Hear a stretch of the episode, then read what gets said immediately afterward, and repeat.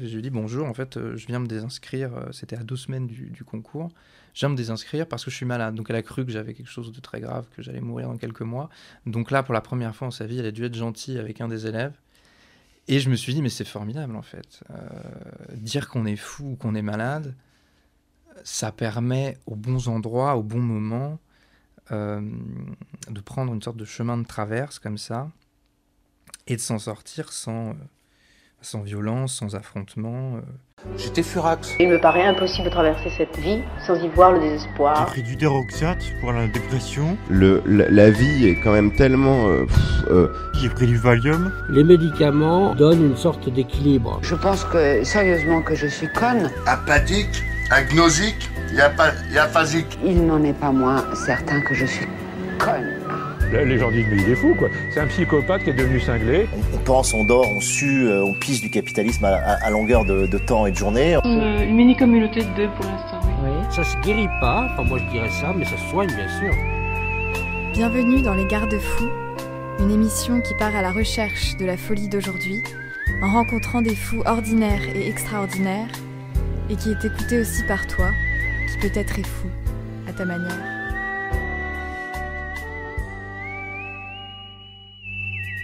Aujourd'hui, nous rencontrons Clément. Je m'appelle Clément, je suis euh, étudiant euh, en, master de, de classique. Il vient nous parler euh, de ses études, de sa dépression et de son amour de la littérature. Alors en fait, ça a commencé à la fin de ma deuxième année de, de classe préparatoire. Euh, je venais d'échouer d'une manière très bizarre au concours de, de l'ENS d'Ulm. Et euh, ce qui s'est passé, c'est que j'avais été admissible, en fait, aux oraux. Et j'étais complètement enthousiaste parce que je ne pensais pas du tout que je pourrais aller aux oraux. C'était quelque chose de très étonnant. Donc, ce qui s'est passé, c'est que j'y suis allé un peu la fleur au fusil. Et euh, j'ai vécu mes oraux euh, assez cool. J'étais assez content de ce que j'avais fait. Je me suis dit, a peut-être une chance que sur un malentendu, je sois en bas de la liste, j'y arrive. Et en fait, j'ai tout raté. Euh, j'étais dans le dernier de la liste, on me l'a révélé après. Quand je suis arrivé aux oraux, j'étais déjà dans les derniers. Et j'ai dû gagner une place. Donc, je, je passais de dernier avant-dernier avec énormément d'applications. Et euh, ça m'a fait très bizarre de me dire, ah ouais, en fait, euh, j'ai pas du tout perçu ce qui se passait. C'est-à-dire que j'ai été capable pendant plein d'années de voir que bah, scolairement ça allait bien, euh, que j'étais efficace, tout ça. Et là, c'était très étrange parce que j'avais vraiment l'impression de, sortir d'une bulle, de m'être illusionné moi-même et de découvrir qu'en fait, tout ça, c'était, du vent, que j'étais, un imposteur un peu. Euh, et c'est à partir de ce moment-là que j'ai eu beaucoup de mal à me dire ouais, il faut que j'y retourne. Euh, et en même temps, ce qui posait problème, c'est que je n'arrivais pas à concevoir euh, le fait de quitter cette classe préparatoire. Je pouvais pas me dire bah, je vais aller à l'université, je vais faire autre chose, je vais prendre une année de césure, quelque chose. Et donc, un peu comme ça, par, par masochisme, j'ai retenté encore une année de, Cagne et euh, j'ai repassé euh, le concours. Mais cette fois-ci, en ayant euh, eu la prescription de mon, médecin généraliste d'antidépresseurs. En fait, j'avais plus envie de rien. c'est un des, symptômes qu'on donne de la dépression ou de l'état dépressif ou de, la, de, la, dépressivité, c'est-à-dire des gens qui ont une certaine fragilité face à certains moments euh, compliqués de la vie, peuvent se retrouver donc dans un état dépressif ou proche de la dépression. Et donc, je me suis dit, bah, j'ai plus de plaisir à rien, en fait. J'ai vraiment plus rien envie de faire. Et euh, je commençais à avoir des symptômes assez précis, c'est-à-dire euh, une détestation de soi-même, un sentiment que, que tout est bloqué, un sentiment de, de perte aussi de pas de confiance. C'est pas seulement de confiance en soi, c'est aussi euh, d'impression qu'on ne peut vraiment rien faire. C'est-à-dire qu'il euh, m'arrivait de douter d'être capable de, de, lire une page d'un bouquin en français et de comprendre en fait. Euh, alors que quelques mois avant, je faisais des dissertations en, philo, en histoire, etc. Et que je ressentais pas ça, quoi. Donc oui, je suis allé voir mon généraliste qui euh, très, euh, très amusante, m'a tapé sur son, logiciel euh, dépression et puis m'a montré les symptômes. m'a dit bah, écoutez, vous êtes plus ou moins là-dedans. anédonie, donc absence de plaisir, manque de voilà manque de vitalité dans tout et puis mauvaise perception de soi enfin autodétestation donc il faut vous remonter vous allez prendre vous allez prendre un antidépresseur qu'est-ce que ça t'a fait d'entendre le mot dépression? Bah en fait rien du tout parce que moi j'ai des angoisses depuis que je suis très petit et j'ai euh, dans ma famille des gens qui souffrent de dépression, ma famille proche. Et donc, en fait, ça m'a pas étonné une seule seconde. Je me suis dit, euh, oui, ce qui m'a étonné, c'est d'arriver à ce point où euh, il me faut une aide médicamenteuse. Là, je me suis dit, peut-être que ça va me redonner du poil de la bête, si c'est de l'énergie qui manque. évidemment, cette généraliste m'a aussi dit, bah, n'hésitez pas à voir un psychologue parce que euh, l'antidépresseur, il aide à un moment, euh, à l'instant T, mais il va pas résoudre le pourquoi vous vous sentez mal euh, dans une situation difficile.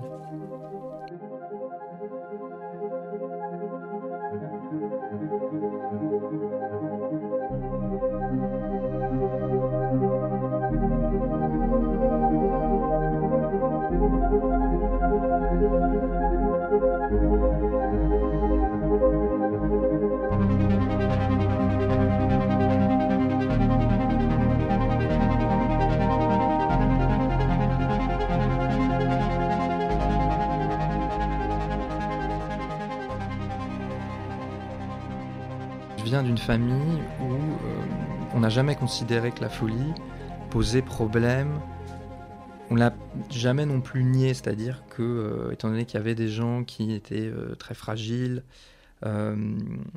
on considère, enfin moi et mes proches, on a toujours considéré qu'il il y avait une base physiologique à tout ça, c'est-à-dire qu'en fait, quelqu'un qui va voir un psychiatre, un psychologue, n'est pas coupable de sa maladie, n'est pas coupable c'est il y a une fragilité qui est d'abord physique. Donc en fait, c'est comme aller voir le médecin pour un rhume. Euh, donc j'ai pas senti une forme de, culpabilité dans le fait de prendre un antidépresseur. Alors ce que ça m'a fait, c'était rigolo. Euh, ça m'a désinhibé complètement. Ça m'a pas empêché d'être angoissé. Ça m'a pas rendu euh, plus optimiste. J'étais très angoissé. je pouvais plus aller en cours certains soirs parce que voilà, j'avais l'impression de plus être capable de parler, d'écrire, d'avoir des raisonnements ça m'a complètement paralysé. Euh, pas le médicament, mais euh, cette angoisse-là. Et ce que permettait de temps à autre l'antidépresseur, c'est euh, une, sensation de. Enfin, plus rien n'a d'importance, quoi. On se lève le matin et, et on sent vraiment que plus rien ne, peut nous atteindre. Donc, je n'ai pas, pas continué à le prendre parce que ça m'empêchait pas d'être d'être malheureux dans le fond, d'avoir des idées un peu, un peu tristes quand même. Et sans doute que j'aurais pu demander à ma généraliste un autre, euh, un autre traitement, une autre molécule, puisque ce sont des molécules différentes, on les teste sur les gens, on voit s'il y en a une qui permet d'avoir de l'énergie, tout ça, ou euh, quand on regarde les effets secondaires d'un antidépresseur, on voyage parce qu'on voit qu'il y a euh, des possibilités incroyables, ça va jusqu'au suicide dans la première semaine de prise, à cause de ce sentiment de, de désinhibition totale jusqu'à euh, oui voilà euh, apparition de boutons. Enfin tout est possible en fait on, connaît pas très bien ces, molécules. Et puis le psychologue que j'ai commencé à voir euh, m'en a pas prescrit donc j'ai arrêté d'en prendre. Alors je me suis pas dit que j'allais m'enfoncer dans quelque chose ou que j'allais aller enfin je me suis pas non plus dit j'ai découvert que j'avais une tare que j'étais fou c'est légèrement plus nuancé. Je me suis dit, bon, je suis malade. Et c'est vrai qu'être malade dans le domaine autre que purement physique, médical, euh, ça a aussi un sens qui est proche de, euh, du mot fou, c'est-à-dire dire quelqu'un qui est malade en parlant, en faisant référence à quelque chose de psychique, c'est aussi une manière bon, légèrement fémisante de dire il est fou, il est taré. et très honnêtement, moi, ça m'a soulagé parce que J'étais très content de pouvoir dire que j'étais malade.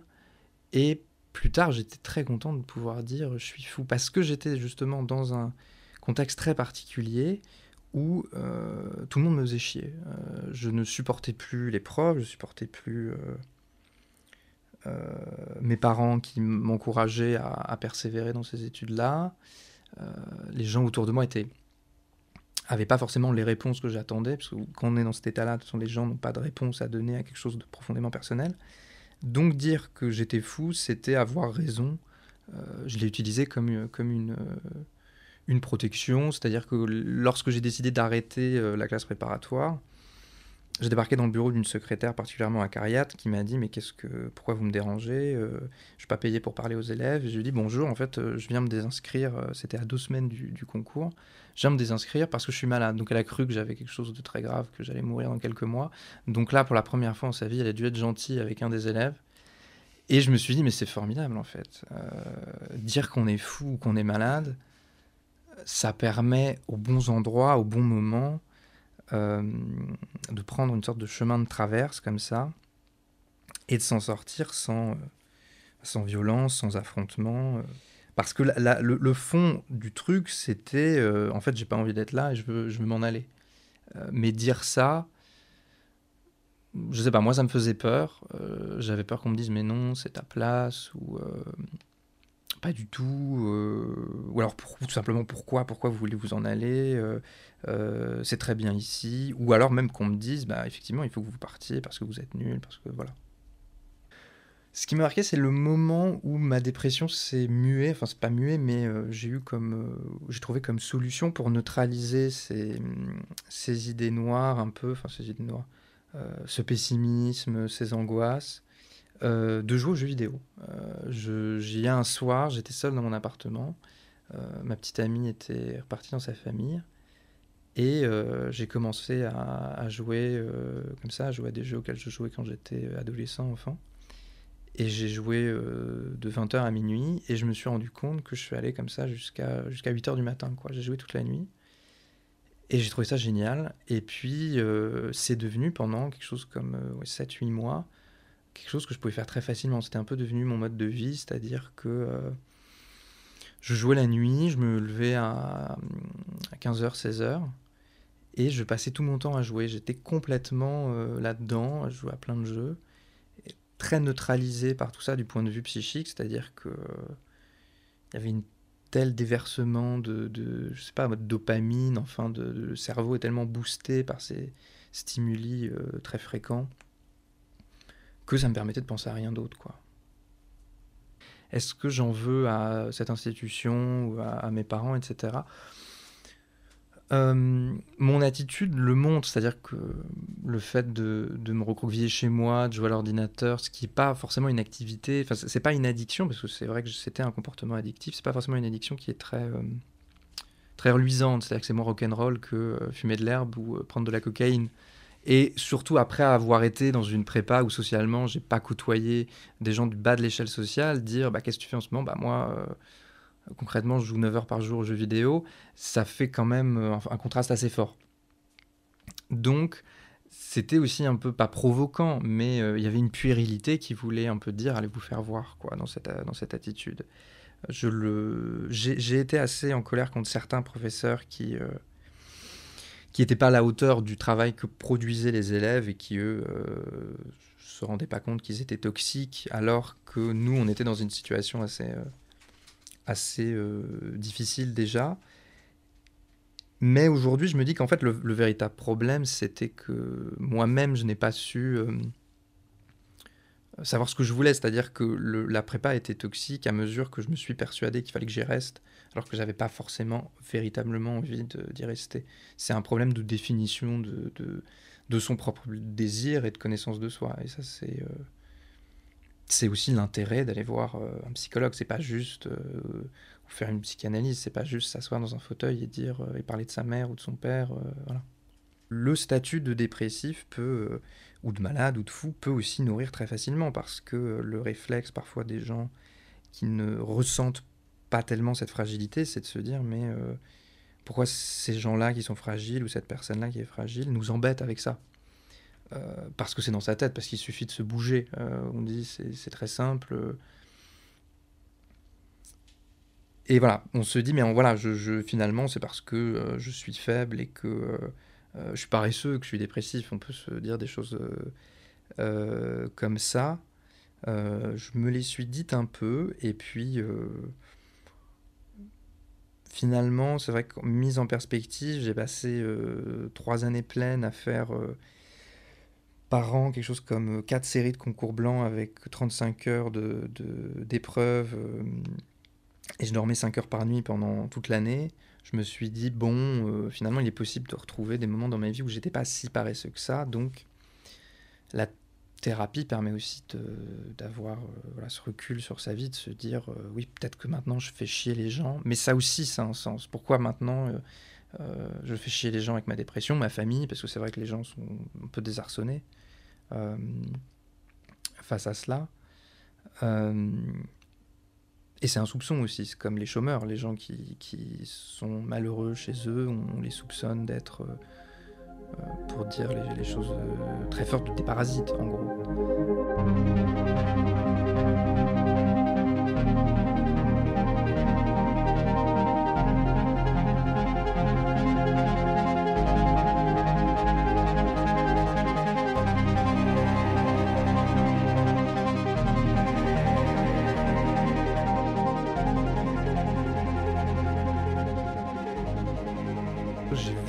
Assez peu de monde. Euh, et les personnes que j'ai continué à voir étaient euh, très proches de moi, n'ont pas, euh, pas dit de choses particulières à ce sujet.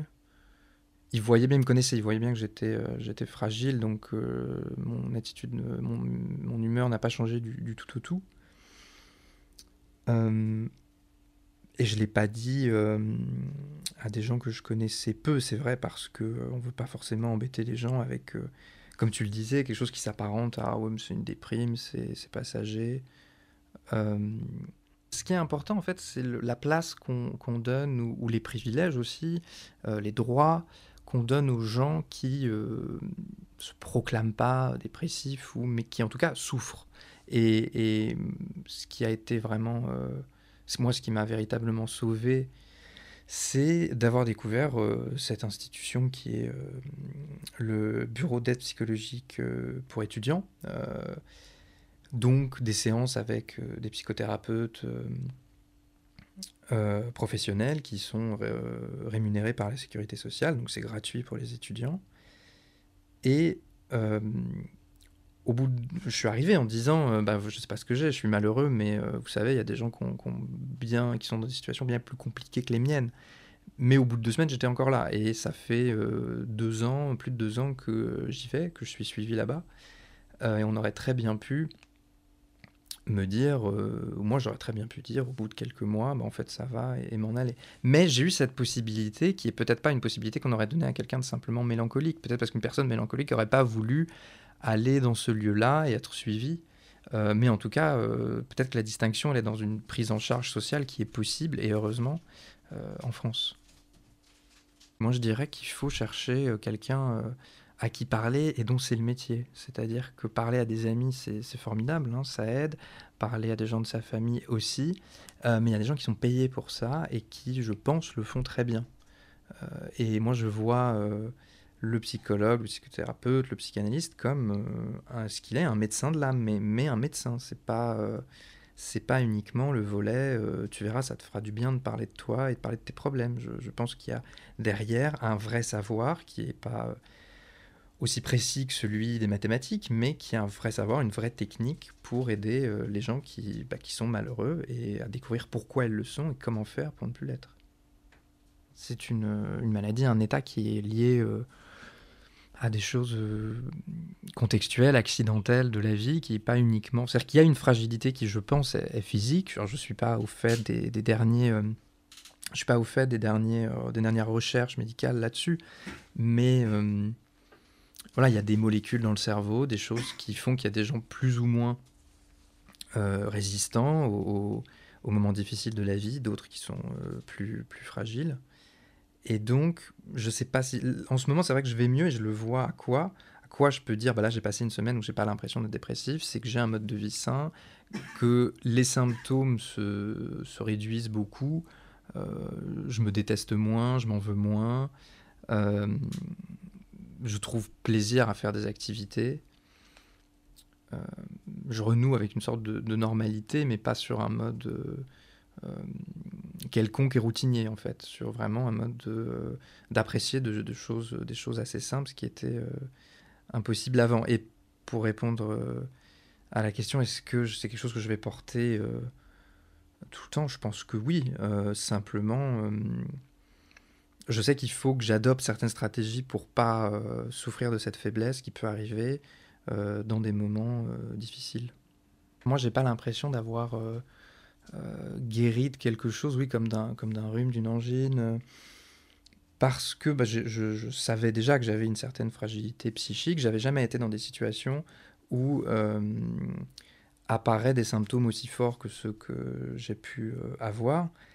Mais vraiment là où la, thérapie est, intéressante, c'est qu'elle permet de mieux se connaître, elle permet aussi de développer soi-même des stratégies, des armes pour combattre les symptômes, les névroses, euh, et être capable voilà, de, continuer et de se changer encore. Parce que le, vrai, vrai problème de cette euh, dépression, c'est que je m'étais persuadé, je suis resté persuadé comme ça pendant presque deux ans, que euh, la vie était bloquée, un peu comme si euh, le parcours que j'avais fait avait était arrivé à son terme, qu'en fait j'étais bloqué intellectuellement, point de vue du désir, je ressentais, enfin j'avais plus envie d'avancer dans la vie, pour dire les choses trivialement. Il y a un auteur qui un type un peu pessimiste, on peut dire, qui est Sioran, qui est le seul que, je, que j'ai pu lire dans les moments où j'étais les plus, euh, euh, les plus déprimés. Euh, c'est le seul que je pouvais encore lire, je pouvais absolument rien lire, qui faisait plus de trois lignes.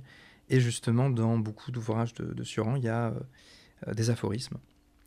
Et, et donc, je pouvais lire ces aphorismes, déjà parce que c'était court, il dit un truc qui fait beaucoup de bien, qui crie rien d'importance, mais il le dit pas comme ça, il le dit sur 300 pages, euh, de 3000 manières différentes, que rien n'a d'importance, euh, qu'on va mourir, que tout est ridicule.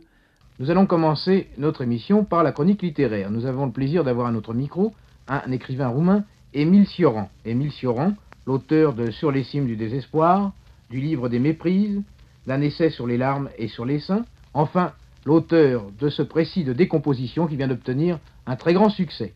Eh bien, je laisse le micro à Jean Lesset et Émile Sioran qui vont s'entretenir. Euh, voulez-vous nous vous expliquer un peu sur votre pessimisme qui vous a valu déjà tant d'amis et tant d'ennemis? Oui, vous savez que on a, on a mis en relation euh, certaines visions de la vie que j'ai avec euh, les événements contemporains, avec l'état d'histoire, etc. Il n'en est rien. Je crois que j'aurais écrit ce bouquin à n'importe quelle époque et qu'il est le fruit d'un tempérament plutôt que d'une conjoncture. Je ne sais pas pourquoi je l'ai écrit. Je peux dire qu'au fond, tout ce que j'ai écrit, j'ai écrit dans des moments de, disons, de dépression. C'est une sorte de thérapeutique. Euh, c'est pas pour faire un livre. Euh, mes livres n'en sont pas, Paul Valéry, à la, à la question pourquoi écrivez-vous? répondez par faiblesse. C'est un peu votre cas C'est beaucoup plus que par faiblesse, par, misère, par, misère intérieure. Par dégringolade, si vous voulez. Plus que faiblesse. Plus que faiblesse. Et donc, c'est pas nécessité. Et ça, ça m'a fait du bien. Et l'autre euh, ouvrage qui, euh, qui m'a beaucoup amusé, c'est euh, d'Herman Melville, Bartleby le scribe, l'histoire de ce type qui est engagé dans un cabinet d'avocats. Et quand on lui demande de faire quelque chose, il répond I'd prefer not to. J'aimerais mieux pas, je préfère pas. Et pendant tout, tout, le moment où il est engagé, euh, on lui demande de mettre des choses, d'apporter un café, d'ouvrir une lettre. Il dit oh, non, je veux pas. Et puis euh, le, cabinet euh, d'avocat déménage et il reste et on va finir par l'expulser. Mais c'est l'histoire d'un type qui vraiment préfère pas. Et le dépressif, en fait, enfin, le dépressif, je généralise, c'est peut-être abusif, mais moi, un de mes symptômes, c'était ça. C'était vraiment, euh, je préfère pas, je préfère pas sortir, je préfère pas parler aux gens, je préfère pas songer à recommencer les études. Euh, et le mystère de ce je préfère pas, c'est euh, bah, qu'est-ce que je préfère positivement, quoi. C'est ça aussi l'enjeu.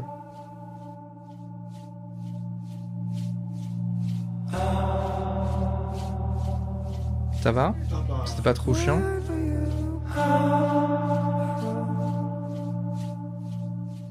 Récemment, j'ai euh, découvert un, compositeur, je sais pas si c'est un compositeur, enfin un, musicien espagnol euh, qui s'appelle, euh, je prononce à la française, Jordi Saval, et qui a redécouvert des musiques, des musiques baroques et anciennes. Il y en a une, c'est une folie anonyme, et, et j'aime beaucoup, ça me fait penser à cet épisode de, folie dansante à Strasbourg qui a eu lieu au début du XVIe siècle où, euh, plusieurs centaines de personnes se sont mises à danser jusqu'à être épuisées, s'effondrer par terre. Et on savait pas pourquoi, on se, sait toujours pas vraiment pourquoi, mais c'était voilà des manants qui au milieu de la ville se sont mis à danser. Et ce que disent les gens qui sont intéressés un peu à ces épisodes de folie dansante, c'est que c'était sans doute une forme d'hystérie collective qui s'expliquait par le fait que les gens en pouvaient plus, quoi. Ils en avaient vraiment, ils en avaient marre. Donc, euh, qu'est-ce qu'il reste à faire quand ça va vraiment pas du tout? Ben, on peut se mettre à danser, donc c'est une sorte de rave party. Euh. Et quand j'écoute les folies, je me dis, euh, puisque ce sont des, sont des danses qui datent de cette période à peu près, fin milieu 16e, je me dis peut-être que les gens pouvaient danser, en dansant là-dessus, pouvaient être pris un peu de folie, comme le, nom de, cette forme musicale l'indique. Thank you.